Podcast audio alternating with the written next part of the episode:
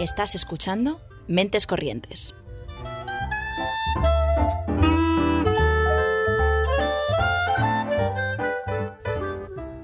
Puedes escucharnos los lunes a las seis y media en Ágora Sol Radio y los miércoles a las 3 en Radio Almaina de Granada, en el 88.5 FM o en su web.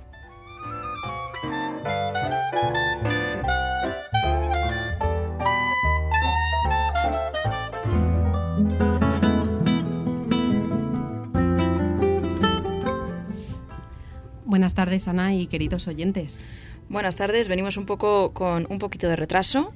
Yo me estoy sin Loreto, con retraso, sin, prueba de micros hecha de antemano. Hoy está siendo un día maravilloso. Pero no pasa nada, esto se saca. Yo creo que hemos tenido peores situaciones, Esther. Mm, sí. Sí, digamos, digamos que sí. Sí, sí, sí, sí. Bueno, pero lo que está claro es que hoy, justo hoy además, tenemos un programa cargado de contenido, así que vamos directamente a ello. ¿Qué hicimos hace dos noches? Eh, ¿Dos? ¿O tres? Fueron dos. Bueno, sí. Yo es que eso de no dormir y de repente pasar al día siguiente sin haber dormido me causa una brecha en el espacio-tiempo. Sí, sí, dos, dos. La noche, la noche del sábado estuvimos en el concierto de, de Sara del Valle y Entre Cuatro en la Sala Maravillas. Y la verdad es que fue un concierto espectacular. A Sara ya la habíamos visto en otras ocasiones y la verdad es que siempre todo un acierto y entre, entre cuatro no lo descubrimos en ese mismo día y la verdad es que estuvo también muy bien. Pero vamos a hacer aquí un llamamiento, Ana. ¿Qué llamamiento vamos a hacer? Pues vamos a decir que la gente cuando va a un concierto a ver a alguien eh, no va a hablar y a ponerse al día con sus amigos va a escuchar música. Y si quieres eh, ponerte al día con tus amigos, pues hay miles de cafeterías que podemos recomendar. De hecho, si nos las piden, pues hacemos un post recomendándolas, donde puedes ir tranquilamente con tu móvil a mandar audios a tu amigo sobre lo que te ha pasado a lo largo de la mañana, que no hay ningún problema. Pero eh, mientras está tocando Sara del Valle, yo lo veo mal hacer eso. Fatal. La verdad es que fue mm, terrible la actitud del público en ese sentido y mira que yo había escuchado a gente comentar esto de lo de hablar en los conciertos y demás y yo pensaba que era un mito porque a mí nunca me había pasado y claro, pues por hablar me lo encontré de frente. Ahora, chapo por ella porque lo dijo además que tienes que decirlo y lo dijo muy bien. Muy respetuosa. Lo dijo muy respetuosa y lo dijo muy directamente y, y, vamos, de una forma que probablemente ni tú ni yo pudiésemos haber dicho. Así que nada, nos quitamos el sombrero ante Sara del Valle en todos los sentidos. Exacto.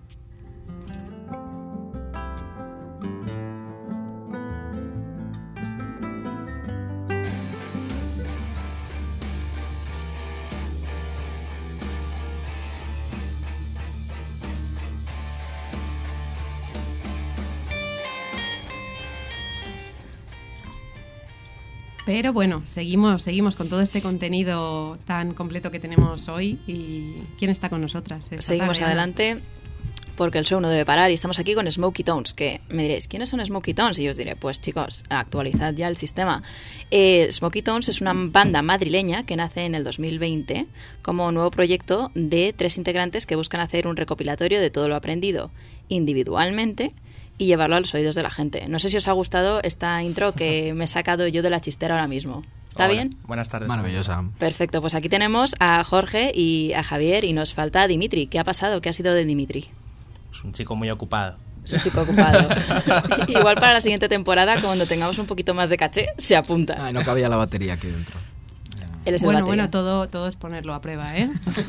sí, o sea, nosotras dándos un reto, ¿eh? Ahí en esa esquina de ahí. Bueno, ya lo hablaremos. el perchero y tal. Muy chulo el centro cultural, seguro que hay un hueco para. Fijo, fijo. Bueno, entonces, eh, sois una banda que os habéis juntado recientemente. Eh, ¿Cómo ha surgido todo esto? Bueno, pues llevamos, realmente llevamos tocando juntos bastante tiempo. Eh, yo con mi grupo anterior que se llamaba Please on Coffee, que bueno, era un grupo de amigos que empecé en la, en la universidad, eh, con, los que realmente aprendí todo, pues eh, ya teníamos un disco listo y fuimos al estudio, eh, que era un home studio bastante, bastante guay, apañadete, y allí es donde, donde nos cruzamos con, con Jorge. Please Coffee acabó poco después de, salir del estudio. parece mentira, después de toda la carrera para llegar hasta allí, que es lo jodido, pues nos quitamos ese peso encima y justo acabó ese primer proyecto mío, eh, del cual también formaba parte Dimitri, por cierto, que, es el chico que no está aquí hoy. Pero Jorge estaba allí en el estudio y, y pues empezamos a hacer música enseguida y nos entendimos súper bien. Eh, eso hace ya cuatro años, ¿no? Sí, por lo que... Uy, que se escucha esto. Por lo que yo recuerdo, eh, yo os conocí a Please on Coffee en Black Box Studios, que creo que ahora ya está cerrado. Eh, a raíz de eso, después de grabar algunas guitarras, me pidió Javi que, bueno, Cifu, que fuéramos a, que fuéramos a tocar a qué hotel, ¿cómo era? Es que no me acuerdo del sitio. Sí, nos había salido también un bolo dentro de poco en el, en el Puerto América. Puerto América. Ahí, Que- ahí me invitó a tocar ahí con ellos, Sí. tocamos ahí. Después de eso, la verdad es que yo salí muy contento, sobre todo con, con Dimitri, no presente, y Javier Cifuentes. Y después de eso, pues exacto, como él le ha dicho, empezamos a quedar, a tocar y empezaron a surgir temas y hasta aquí. Mm.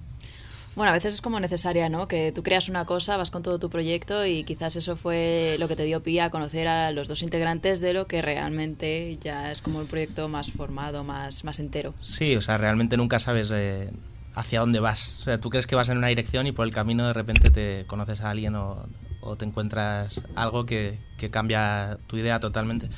Y además que la- los grupos son familias y, y a veces son familias desestructuradas, que, que es muy complicado. Eh, puede ser muy complicado llevar una relación eh, relativamente estable y más cuando con artistas que, que no- yo no, eh, yo soy una persona muy normal. Yo soy muy humilde, ¿sabes? yo, yo es que soy muy Por humilde. mí no hablo. Pero vamos, que es complicado, sí. Y para quien no os conozca, ¿cómo diríais que es el estilo de, o cuál diríais que es el estilo de Smokey Tones? Es que yo creo que eso es tan... Bueno, Es Jorge, ecléctico, yo si tuviera que encasillarlo diría rock, por no tirarme flores ni... claro. Que podríamos decir muchas palabras bonitas, ¿no? Pero al Jorge, final yo- tírate flores, Sí.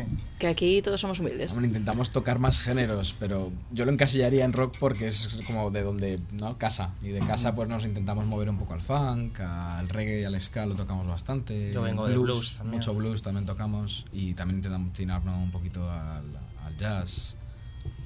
Fusión. Fusionamos Jazz un fusión. poquito el jazz, sí. ¿Qué grupos diríais que son vuestra influencia? Pues... Pues es que hemos bebido de todas las fuentes, la verdad. Yo ahora mismo estoy muy obsesionado con los Beatles porque eh, no sé si habéis visto el documental nuevo, pero es Que acojonante. han sacado, sí, hay una revolución ahí con todos los fans de los Beatles hablando. ¿Tú eres de los que te ha gustado? ¿Estás contento? ¿O le ves Hay- gente que no le ha gustado. Ok, hay gente que sí, o sea, si eres muy fan te ha gustado, Sí.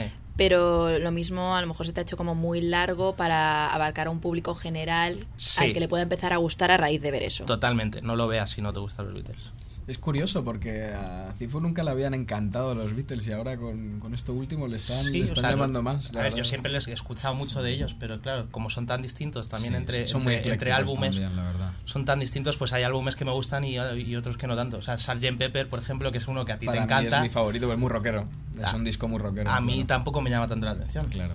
Pero bueno, es, eso es lo bonito, ¿no? En plan, mezclar unos géneros con otros, ¿no? sé, es como surge algo nuevo siempre, ¿no? O sea, tocando lo mismo. Por eso intentamos mezclarlo un poquito para no sea más de lo mismo, más rock clásico. Aportar un poquito de moda. innovación, ¿no? También te digo que aunque no te gusten los Beatles, yo te recomiendo que lo veas porque es meterte Sí, en el de proceso de, música. creación de una de las mejores bandas de la historia. Y eh, es que es alucinante. Es alucinante lo, lo que consiguieron grabar allí, no sé. Pues nada, Rocky Beatles. Buen resumen. Indagando un poco más en esta música que hacéis, ¿de qué diríais que hablan vuestros temas? Cifu es el letrista casi por. Sí, bueno, yo entre yo y Dimitri escribimos las letras en general. Jorge hace, hace arreglos. eh, bueno, de vez en cuando seguro que has metido. Poca algo. letra, sí, yo poca letra.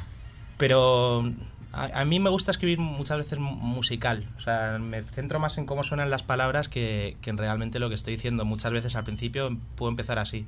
Luego una vez que ya tienes algo un poco más formado, pues la canción misma te dice de qué va, ¿sabes? Y entonces ya puedes cambiar la letra, adecuarlo a, a la idea que, pues que te ha que te ha inspirado esa melodía, esa armonía que has sacado, ¿no? Mm.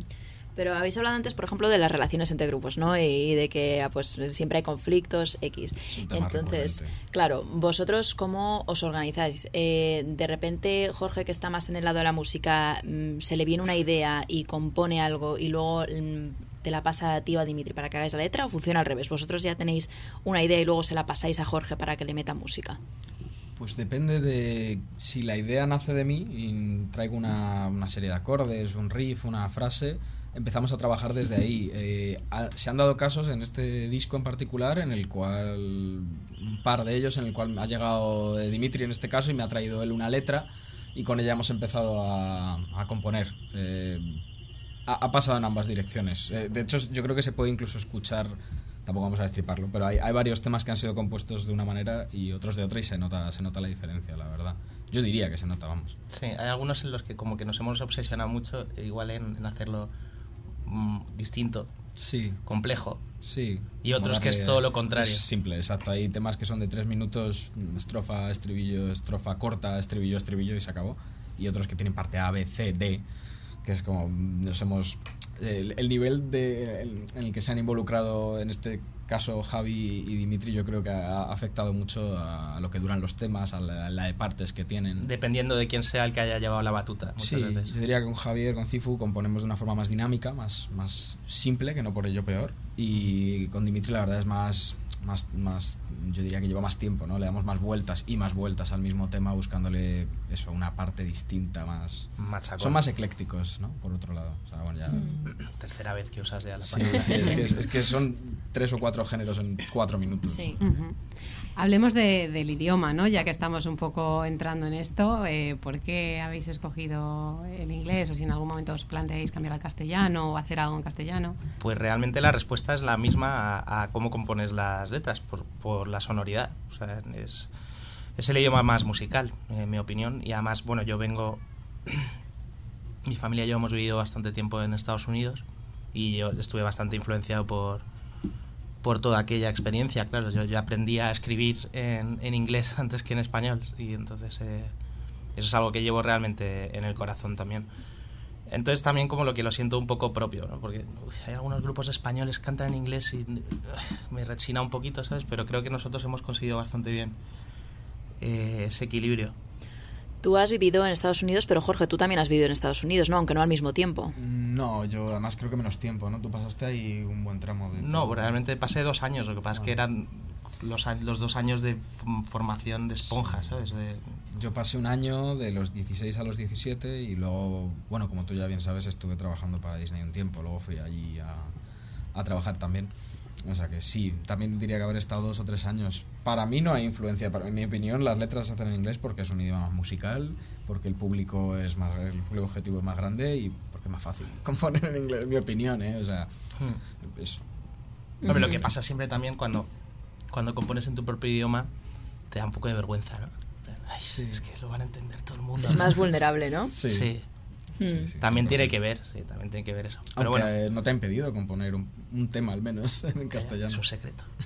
No se lo diga a ¿Ese nadie. nos lo vais a tocar hoy en primicia o No, en español hoy no. Eh, Para la, para la próxima que nos invitéis. cuando venga Dimitri, no? Es que nunca hemos publicado nada en español. Este realmente va a ser el primero que publiquemos, pero ese ya. Bueno, es que estamos todavía debatiéndonos si Sí, publicarlo o no. Pero seguro que entra. Veremos. Pero al final. Como Sí, al final-. Para quien se quede, ¿no? La cara B. Sí, total. Sí. total. Y también esto me ha recordado un poco, como estamos hablando eh, tanto de Dimitri, normalmente los, los baterías se quedan siempre un poco olvidados, ¿no? Ya por el simple hecho de que en un concierto siempre están detrás. Y me ha recordado al concierto de Entre Cuatro que el batería no paraba de hablar. Y yo, Es que era el frontman por claro, completo, ¿eh? y, y yo me acuerdo que estaba mirando y digo, pero si el chico no está moviendo la boca, el cantante no, ¿cómo está hablando? Y de repente me di cuenta de que el que, el que estaba hablando era el batería que estaba sentado y detrás. Y digo, pero este hombre, Claro. o sea, los baterías tienen voz. También hablan. Y claro, me parece pues muy a destacar que, que, que todo lo que estáis diciendo suena muy a grupo. No a que, bueno, Dimitri toca la batería y ya está. Sino Sí, que suena Dimitri a que los tres estáis también. involucrados y dentro de los conflictos los tenéis los tres, no es que haya uno Sí. que se quede colgando. Sí, no, no. es el- de hecho, hay mucha más gente involucrada en el proyecto, como creo que ha mencionado Cifu antes, pero claro, en el, en el aspecto compositivo, los que nos estamos involucrando y nos hemos involucrado desde 2020 que empezamos a arrancar con esto, hemos sido Dimitri, Cifu y yo. O sea que sí. Y mola, ¿eh? Mola tener un batería que canta y que te trae líneas vocales y que opina en la composición cuando hay un acorde que no le gusta, aunque, aunque no conozca el nombre del acorde, pero sabe que la sensación que le transmite esa no le gusta. Bueno, pues a- a- ralentiza un poquito el proceso, no vamos a engañar a nadie, pero bueno, lo hace más creativo y más inclusivo, ¿no? Mm. Los tres que estamos involucrados. Bueno, la verdad es que hemos conseguido un buen, un buen tándem ahí. No nos podemos quejar. Has mencionado la fecha maldita que es 2020. ¿Cómo fue sacar el proyecto para vosotros en plena pandemia?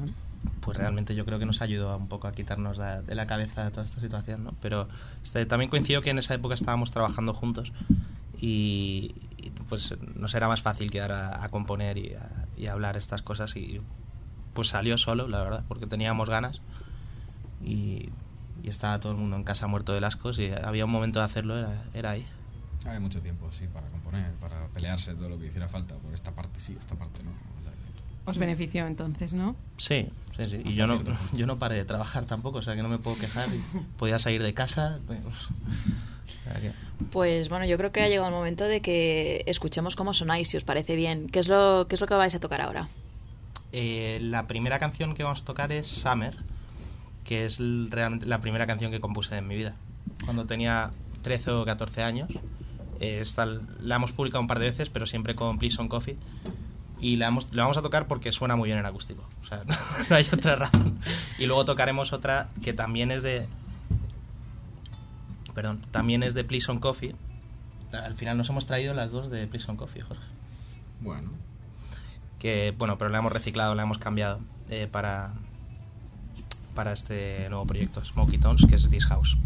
Vale, pues ahora en cinco segundos vamos con ello.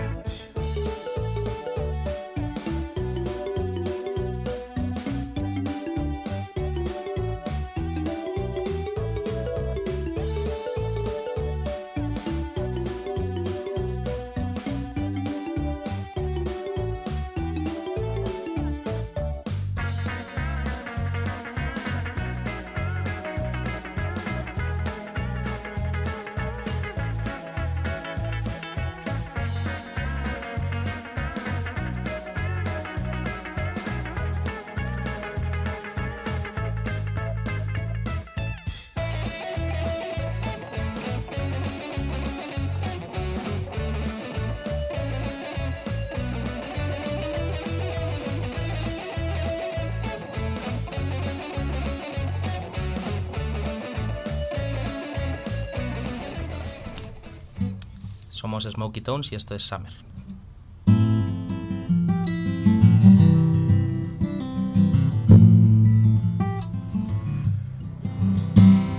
Summer's getting warm as we finish up our beers.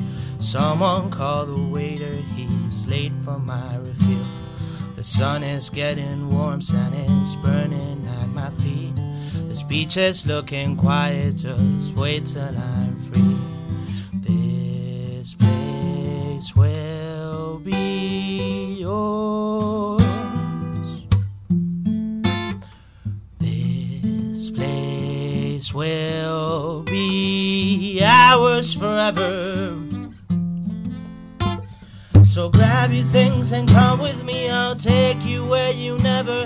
been. We'll stay in bed, get drunk, and sing until we just fall asleep and dream. Thank God it's summer.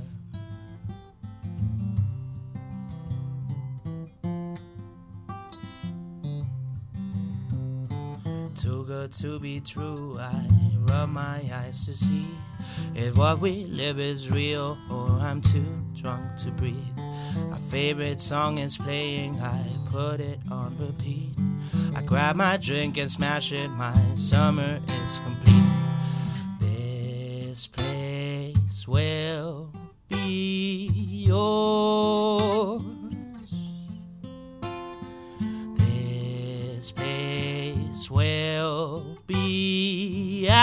Forever.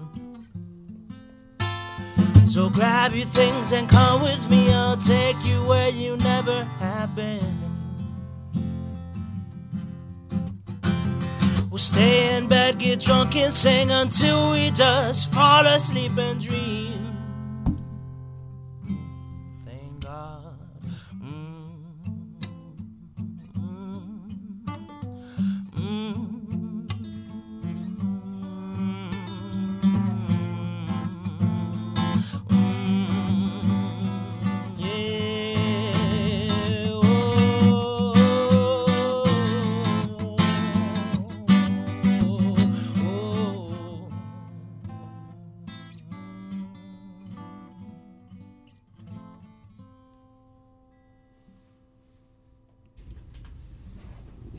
Y eso, eso ha sido Summers, ¿no? Ujú. Qué bonita suena el acústico, sí.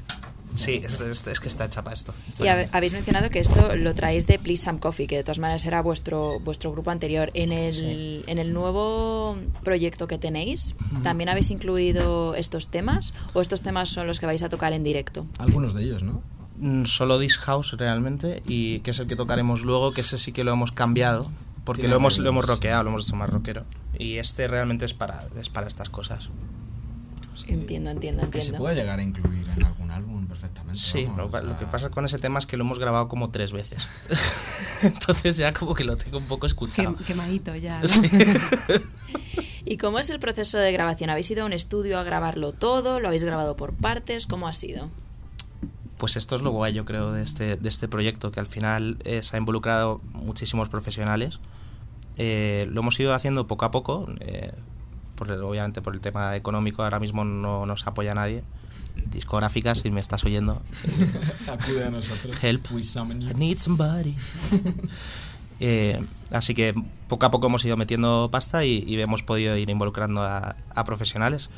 Hemos grabado eh, con Boira Mixer en Instagram, Con Daniel con Dani, Dynamic Studios, con Gustavo. con Gustavo, que nos ha grabado las voces. Eh, Estamos hablando con Cuco, que es productor, trabajó en PKO, ahora trabaja de freelance. Fue nominado a 25 Grammys latinos, ganó 5 de ellos. La verdad es que es. Nos gustaría que nos hiciera la mezcla. Es un gustazo, la verdad. O sea, en ese sentido estamos muy contentos. La grabación, pues a cuchillo, la verdad, mucho trabajo, mucho trabajo. Las baterías las grabamos en un sitio, los bajos, las guitarras en otro, las voces en otro, algunas cosas hubo que regrabarlas, lógicamente, como pasa en muchas grabaciones. Y ahora estamos casi rozando la, la época, la etapa de mezcla. en La que, bueno, como ya he dicho, estamos hablando con varios mezcladores.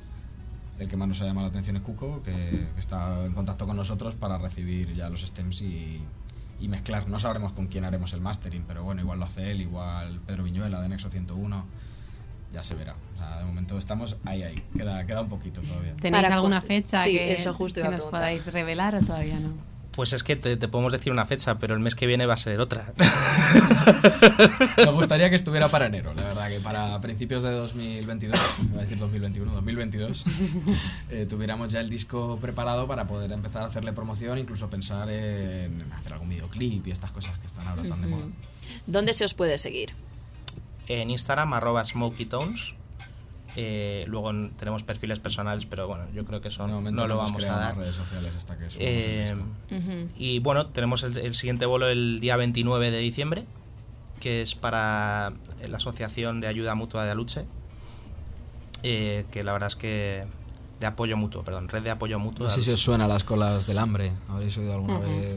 Pues no, la verdad es que es un lujo que nos hayan llamado de allí para tocar porque es un evento que merece están, la haciendo, pena. están haciendo una iniciativa chulísima para eh, pues para recaudar fondos. Es una es una asociación esta la red de apoyo que da de comer a 2.000 familias eh, todas las semanas. Eh, reparten eh, los sábados en el barrio de Aluche y luego ahora en Navidad tienen una, una campaña de recogida de juguetes también que quieren cubrir a 500 familias. Y pues nos han llamado y vamos a compartir escenario pues con pues con amigos como Montoto Montoto, ¿no? y, y luego con, con grupos como All for Gospel, o sea, también hay un grupo de gospel también. Jorge, di tu palabra. Ecléctico. Ecléctico. es muy ecléctico todo. Es muy ecléctico todo. Creo que va a haber gospel, rock, jazz. Eh, Sí. ah, sí, también va a haber un, un hombre que hace danza, que al parecer es premio nacional. O sea, es interesante. Hay ¿Y un esto, mix ahí. esto dónde va a pasar? ¿A qué hora va a pasar? Es en Teatro Goya, eh, justo en la zona de pirámides al otro lado del río, en el barrio de Carabanchel. La verdad es que está muy accesible. Yo, yo estoy súper contento de que nos hayan invitado porque es una oportunidad aparte para darle visibilidad a los temas. Pues es un evento maravilloso. o sea, la- las colas del hambre es algo. A ver, que no, no, no es maravilloso que exista en sí por, por la necesidad, pero mola un montón que, que cuenten con nosotros y que, bueno, que 2000. 2.000 familias a la semana son más de 100.000 personas recibiendo comida de, de este evento, entonces, bueno, mola participar con ellos. Lo pondremos en el, en el blog, de todas maneras, cuando subamos el podcast. Y habéis mencionado a Diego Montoto. Javier, eh, tú trabajas con el, managen- con el management de, de Diego. Eh, ¿Cómo estás usando tu experiencia a la hora de llevar a otro artista para llevaros a vosotros? Bueno, yo con Diego he hecho Sí, he trabajado, he trabajado con él alguna vez, pero llevamos unos meses parados. Eh, sí que he aprendido, he aprendido muchísimo con él, eh, pero realmente nunca llegué a hacer nada, ninguna gran obra, ¿sabes lo que te digo? Con, no llegamos a organizar los proyectos tochos que realmente son con los que adquieres la experiencia real, ¿no? O sea, las giras, pues todo este tipo de cosas, incluso pues lo que estamos haciendo ahora de, organizar una grabación, eso también es una parte del, management que yo con él realmente no he llegado a hacer. o sea, he aprendido mucho con él, pero más he aprendido llevándome a mí mismo, la verdad. Y Jorge, tenemos por ahí una anecdotilla que nos confirmas si es eh, verdadero o falso. ni confirma ni desmiente, esa respuesta no nos vale. Eh, estuviste por ahí con Nati Peluso una vez tocando. con ella no, con Big Menu, eh, que era la, banda que, llevaba esta chica cuando estaba con la gira de su primer disco La Pasión. Fuimos, fuimos a. Estaba con Kabir. Valencia. no, en, en Valencia la vimos en un concierto, pero no, donde fue antes, cuando estaba en su primera gira, la verdad es que no era, no era muy conocida. Eh, por entonces era una sala muy pequeña, la sala Paper, que creo que tenía un aforo de 80 personas. Y creo que lo llenó, pero no parecía lleno, ya te digo. Y después, pues como éramos muy pocos, eh, se bajaron el batería, el guitarrista, el bajista. Querían irse de fiesta, nos, fuimos, nos juntamos ahí 20 o 30 que fuimos a a un apartamento que una de las chicas que había venido al concierto había alquilado por Airbnb, por creo que eh, ella decía que 14 euros la noche, un apartamento con dos terrazas, que, en Canarias todo es posible, pero... En Canarias. Y nada, estuvimos ahí con ellos de fiesta, sí llameamos un poco, pero no, Nati se fue al hotel enseguida. Nati estuvo con nosotros tomando un par de cañas con, con 30 personas, acosada completamente, y por ella se fue al hotel. tampoco era tan conocida. Bueno, no era conocida. Era muy que, siempre ha sido muy querida, yo creo, entre sus fans, ¿eh? o sea, incluso cuando tenía pocos. La verdad que estuvo muy divertido y la verdad es que la banda que ya no sigue con ella, una pena. Tengo, estoy en contacto con el batería de vez en cuando, pero no. Ya te digo, fue eso, sí, una anécdota, ahí, ahí quedó. anécdota time. Bueno, ¿y qué otros planes tenéis entre manos, aparte de, esta grabación? No sé si tenéis algún concierto más, alguna cosilla que nos podáis contar o revelar. O... Pues es que por ahora eh, acabamos de empezar realmente a girar, o sea que ahora tenemos que organizarnos la agenda para el año que viene por ahora tenemos lo del 29, el disco todavía le queda trabajo. sí, sacar el ah. disco la verdad es que estaría bien. O sea que, que nada, o sea, organizar algo. Seguramente el siguiente bolo lo organicemos nosotros mismos, invitar lo típico, familia y amigos. Eh, y luego pues a ver si tenemos suerte nos sale, nos sale algo más. Pues seguro que sí. Nosotras estaremos aquí viéndoos desde las sombras. Pendientes para ver, para dar voz a aquello que, Muchas gracias. Que traigáis. Pero nada, vamos a hablar de vuestro segundo tema. Claro, claro, todavía queda, todavía queda una despedida por todo lo alto. Estamos todos ya chill, Jorge está como, oh Dios mío, sí, sí, yo aquí he venido a tocar. Así que nada, este es vuestro segundo que se llama. Este es This House, que el que la persona que me está escuchando que me sigue, debe haber una, que lo conocerá, el resto, pues este es This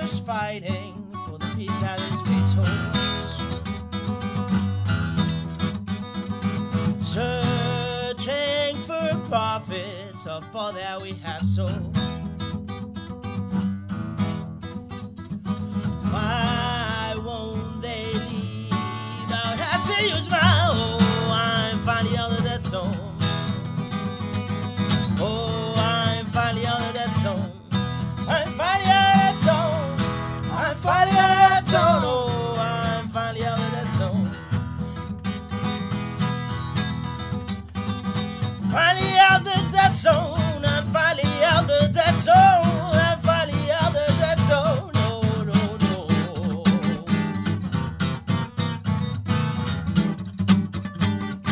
Oh, oh, yeah.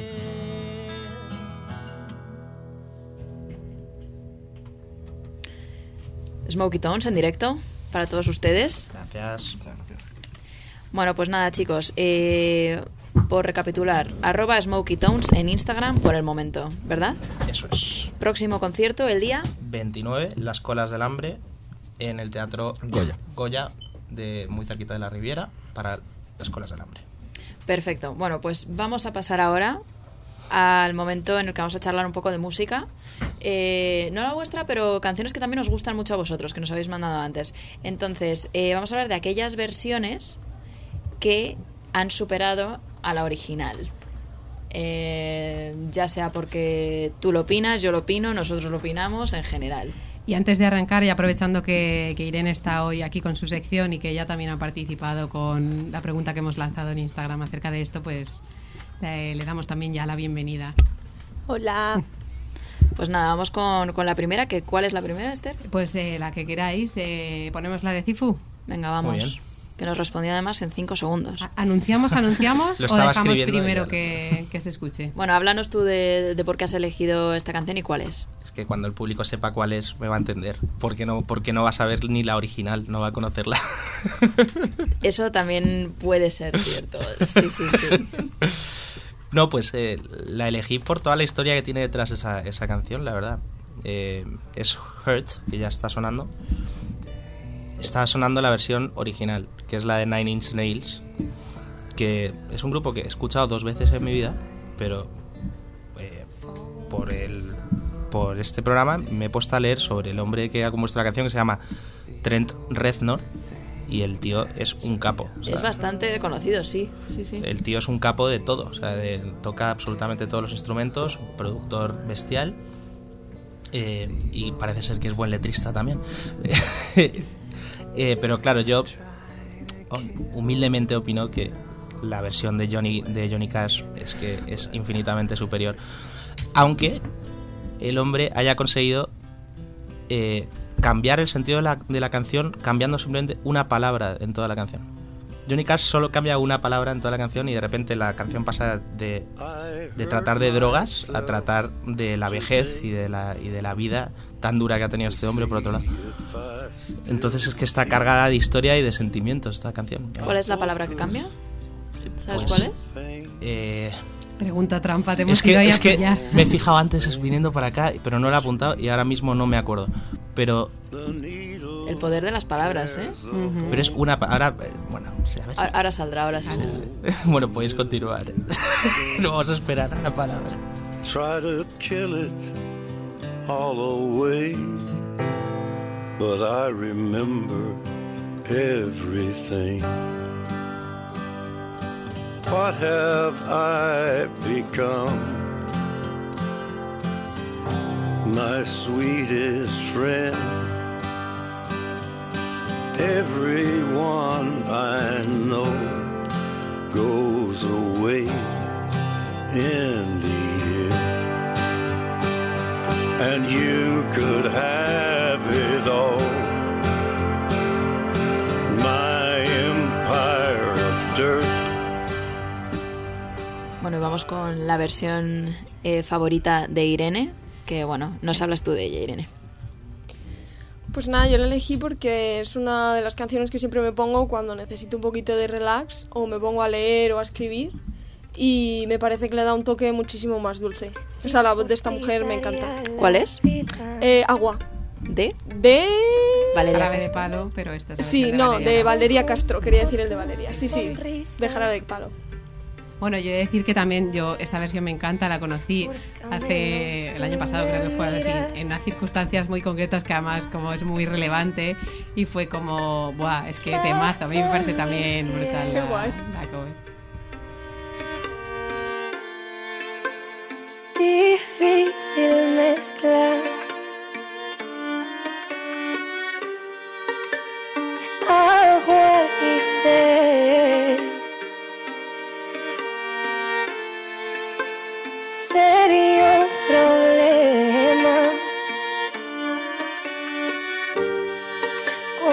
Quieres ser mi amiga. Si por ti me perdería. Seguimos con nuestra audiencia que está muy participativa últimamente y el siguiente tema que traemos es una, una cover cacho ginebras de Con altura de, de Rosalía y que nos la recomienda Capitán Mike.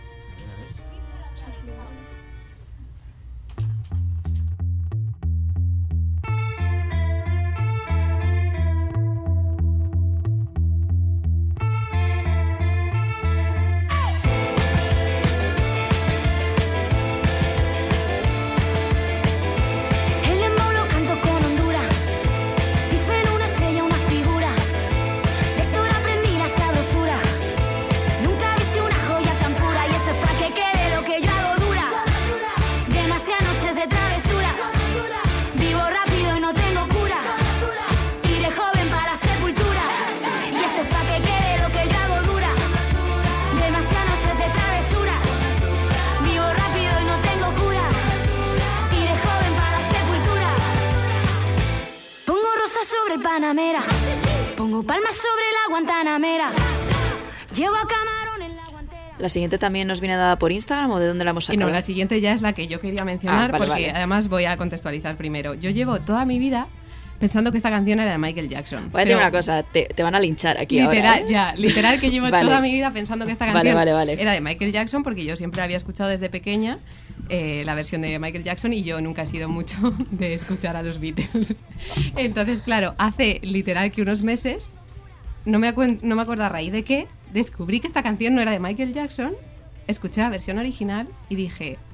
Yo era más feliz pensando que, que la original era la de Michael Jackson. Michael es mucho Michael. Así que nada, vamos a poner primero la, la original y luego ponemos la de Michael para acabar más apoteósicamente.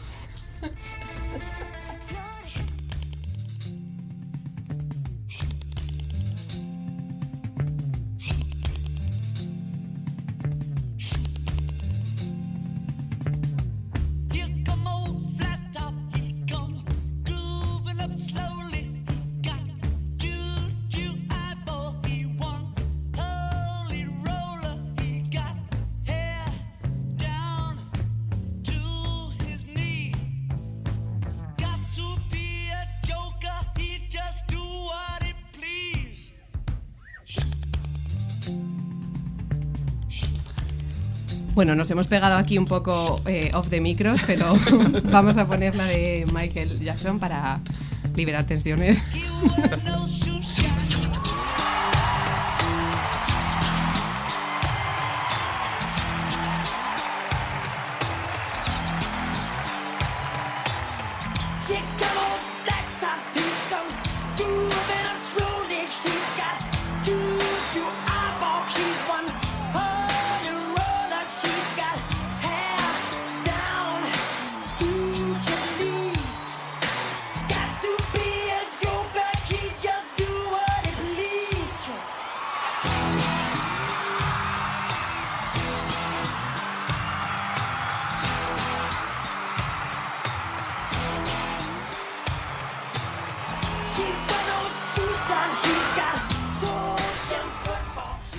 Bueno, lo más interesante ha sido lo que ha pasado ahora eh, fuera de micros.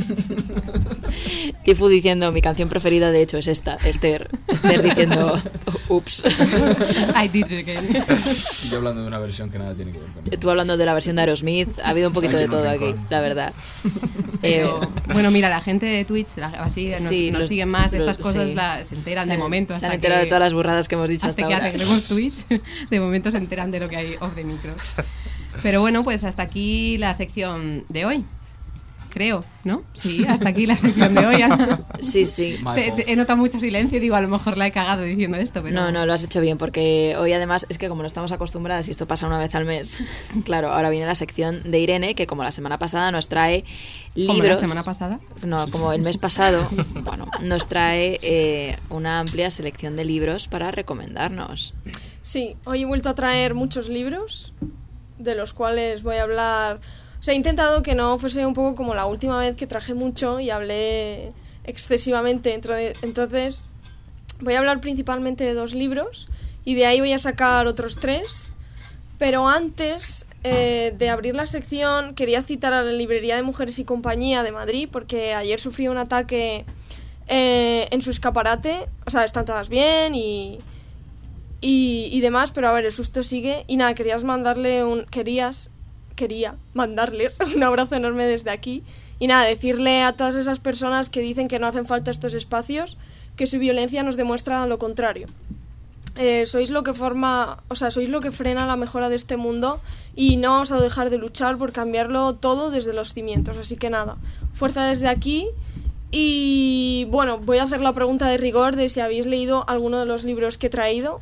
He traído La fantasía de la individualidad de Almudena Hernando, Diosas rameras, esposas y esclavas de Sara B. Pomeroy, La creación del patriarcado de Gerda Lerner, Tierra de mujeres de María Sánchez y Caramelo culebra de Sara Herrera Peralta. ¿Habéis leído alguno? La Somos un lienzo en blanco. es no. Yo no, ¿Y sé, yo no vosotros? sé leer. pero sí cantar, así que... bueno, pues mi idea era hablar principalmente de la fantasía de la individualidad de Almudena Hernando y a partir de ahí citar eh, el de Sara B. Pomeroy y Gerda Lerner. Eh, la fantasía de la individualidad está edita- reeditado por la editorial de Traficantes de Sueños, que además es una librería que está aquí en Madrid y la recomiendo muchísimo porque si tenéis algo político que leer o de Latinoamérica o de cualquier otra parte, lo podéis encontrar ahí. Y lo reeditaron en 2018. Eh, Almudena Hernando nació en el 59 y es arqueóloga y prehistoriadora, profesora de la Universidad Complutense de Madrid y miembro del Instituto de Investigaciones Feministas. Eh, tiene un mogollón de libros de, mm, y de investigaciones sobre arqueología de género, pero yo quería destacar el de la fantasía de la individualidad porque habla de cómo nos afecta a la humanidad y a su evolución todo lo que tiene que ver con la individualidad. Eh, como por ejemplo uno de los ejemplos que a mí me gusta que pone en el libro, que es de, lo- de los que más se me quedó en la mente, es que antes teníamos una, una tele para todo el autobús y ahora tenemos una tele para cada una en el autobús. Eso hace como rompe un poquito lo colectivo. Sin embargo, o, sea, una de las cosas que también quería traer aquí y que me parece muy importante de lo que habla Almudena es de, de toda esa, o sea, habla del siglo de las luces, del siglo XVIII, ¿no? El siglo en el que la razón empieza a tener importancia.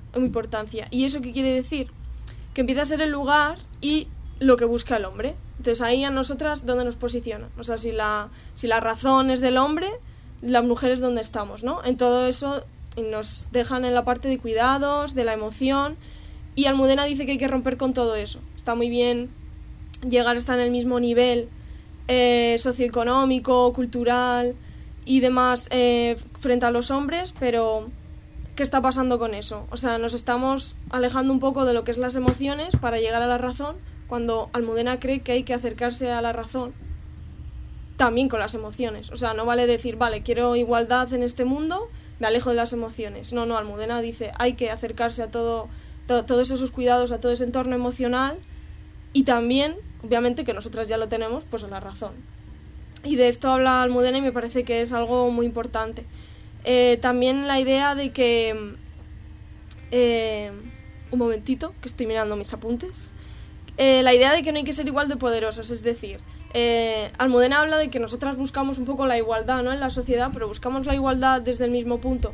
O sea, quiero ser igual de racista o de machista que el que sea igual el que sea el más poderoso del mundo. No, no, quiero la igualdad partiendo de otras bases súper diferentes. Por ejemplo, Margaret Thatcher, que es como, bueno, ha habido no sé cuántas mujeres en este gobierno, el gobierno más de lo que sea.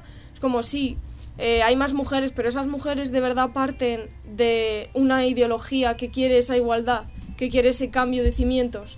Pues hay veces que sí y hay veces que no.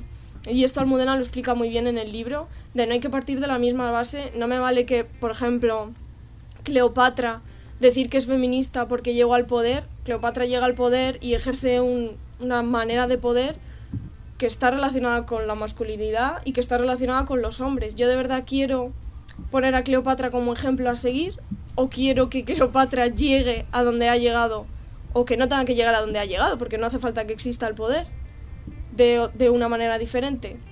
Entonces habla de eso. O sea, es un libro un poco complejo y revienta sesos, pero está muy bien porque encima Almudena lo explica muy bien. De hecho, tiene un vídeo explicando este libro, que para los que no estén un poco familiarizados, eh, os lo recomiendo. Y nada, para, ter- para terminar un poquito con esta mm, primera parte de libros, a partir de este libro cito La creación del, patri- del patriarcado de Gerda Lerner y Diosas rameras, esclavas y esposas de Sara B. Pomeroy. Ambos libros hablan del papel de la mujer, de la subyugación en la que nos hemos visto envueltas durante toda la historia y bueno, eh, aquí simplemente quería hacer un poquito oda a la historia porque ya que soy historiadora pues barro un poco para casa y simplemente quería decir que estudiar historia desde una perspectiva de, de género es una de las cosas que al final a mí más me ha cambiado la vida. O sea, la manera en que se ve el pasado hace cambiar la manera de ver y afrontar el presente. Por eso creo que es tan importante hacerlo así, hacerlo así desde los institutos y las universidades.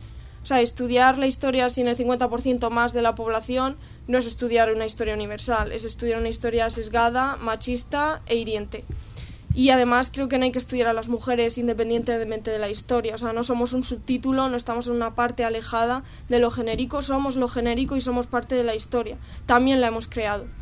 Y, y eso en muchas ocasiones nos deja en un lado súper desfavorecedor y que no, o sea, no quieren ver que somos más allá de vasijas que tuvieron hijos hace mucho tiempo.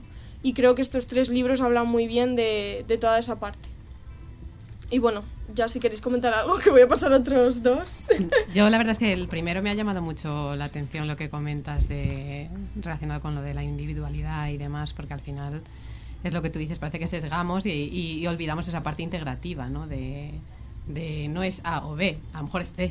Claro, claro. Sobre todo el hecho de que yo creo que al final nos va un poquito peor actualmente. O sea, no sé qué pensáis vosotros y vosotras, porque empezamos a dejar de lado lo colectivo.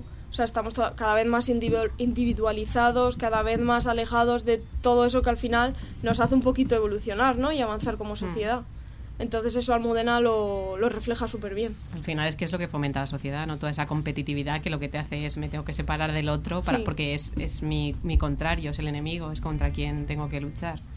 En vez de eh, el punto contrario que es me aproximo y vamos juntos hacia algún lugar. Claro, claro. Eh, Me ha llamado la atención lo que has comentado de, de la razón y, y la- y lo emocional. Porque realmente o sea, el, el hombre es históricamente una- un ser más racional, la mujer es un- históricamente un ser más emocional. Y claro, cuando, cuando dices eh, de acercarlos, creo que tienes toda la razón, que, y- pero es un trabajo que va en las dos direcciones. O sea, la mujer en algún sentido a lo mejor también tiene que acercarse más a, a eso y el hombre también tiene que acercarse más a, a la forma de pensar de la mujer. O sea, creo que habría que encontrarse en el centro. ¿no? Bueno, no, sé, yo- no sé si he entendido bien lo que...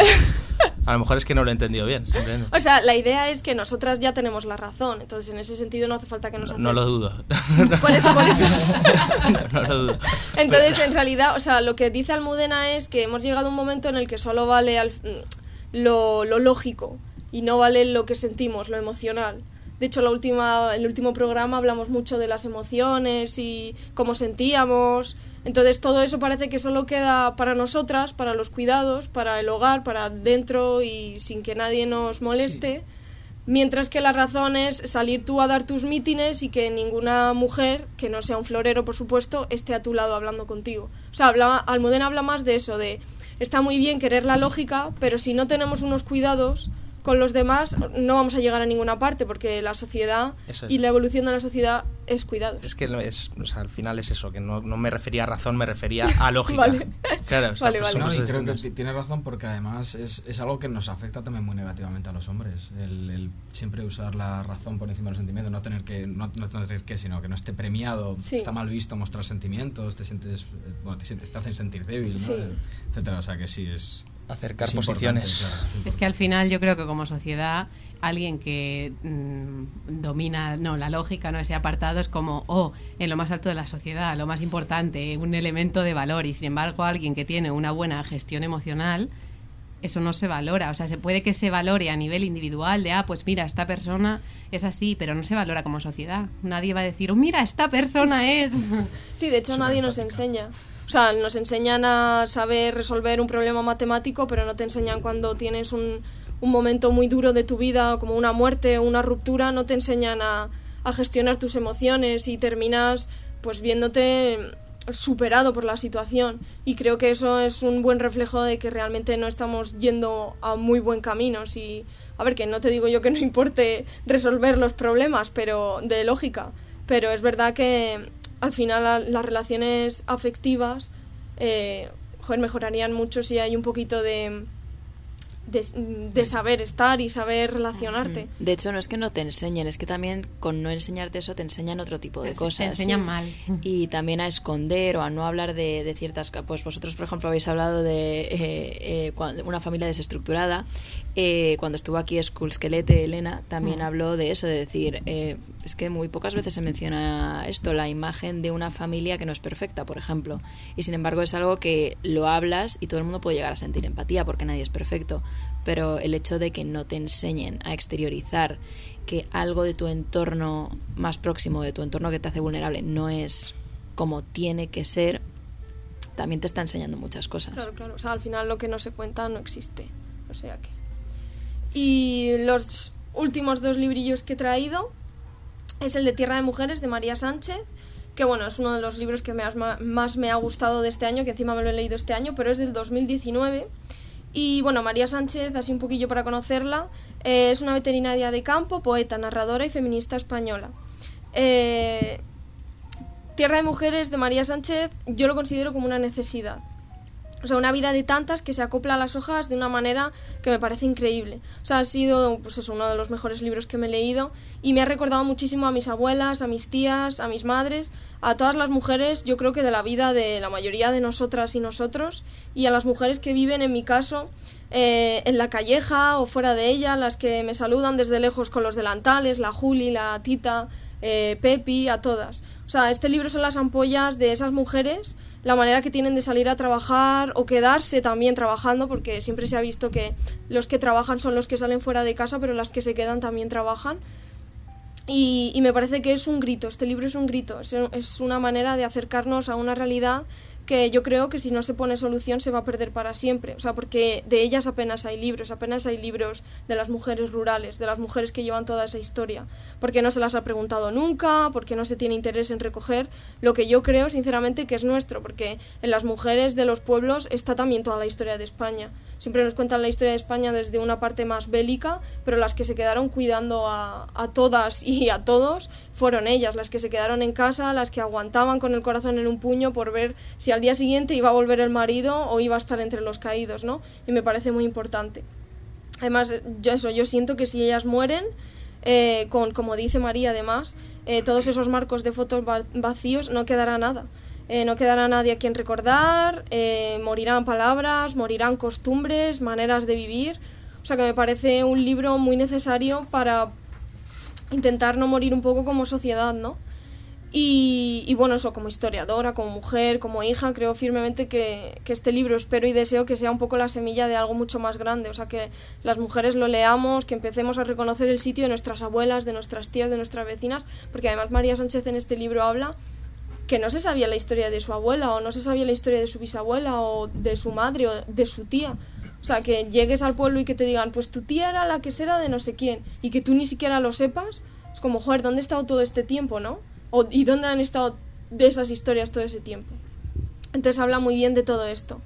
Y, y nada, simplemente para terminar, lo quería relacionar con el de Caramelo Culebra, de Sara Herrera Peralta, que también habla un poco pues de, de lo rural, de ese pueblo. Eh, Sara Herrera Peralta nació en Cádiz en eh, 1980 y actualmente reside en Francia. Es poeta y diseñadora gráfica y el libro que he traído aquí es de la editorial La Bella Varsovia y bueno, también me ha recordado a mis abuelas, a mis abuelos, a, a ese ambiente de exilio y son dos lecturas que si las lees juntas yo creo que se te queda un huequito en el corazón y empiezas a mirar de otra manera un poco toda la España vaciada, la España rural que se está maltratando constantemente.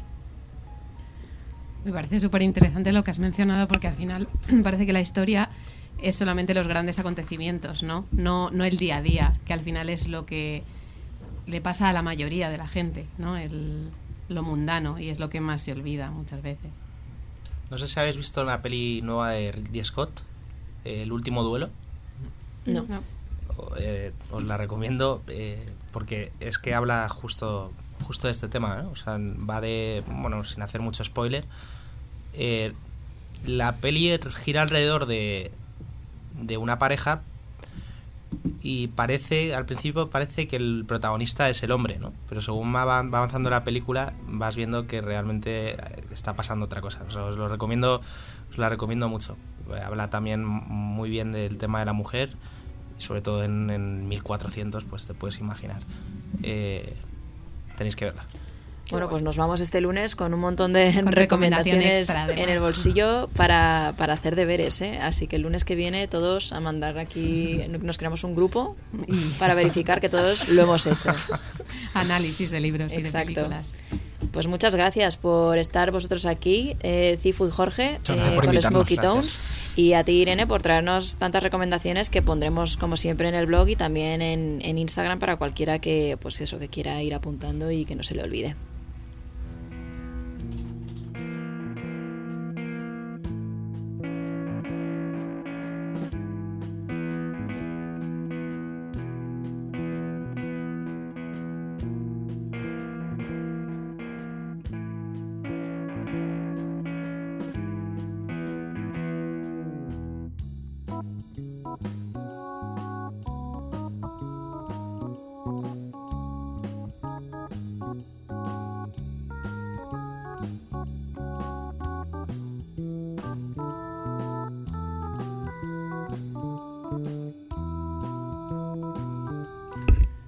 Bueno, y para terminar, como siempre, eh, nos despedimos con un texto.